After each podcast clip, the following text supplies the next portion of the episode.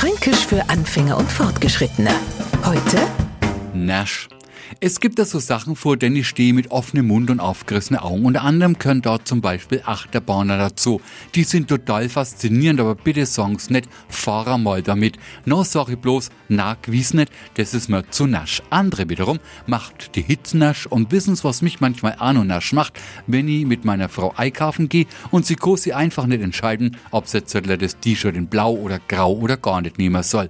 Dafür sagt sie dann oft zu mir, wenn wir im Auto heimfahren, jetzt fahr halt nicht so nasch. Mittlerweile, liebe Nicht-Franken, haben's bestimmt schon viel bei uns gelernt. Sollten Sie noch immer kein Wort Fränkisch sprechen, dann könnte uns das langsam nasch machen, nämlich verrückt. Fränkisch für Anfänger und Fortgeschrittene. Morgen früh eine neue Folge. Und alle Folgen als Podcast auf podu.de.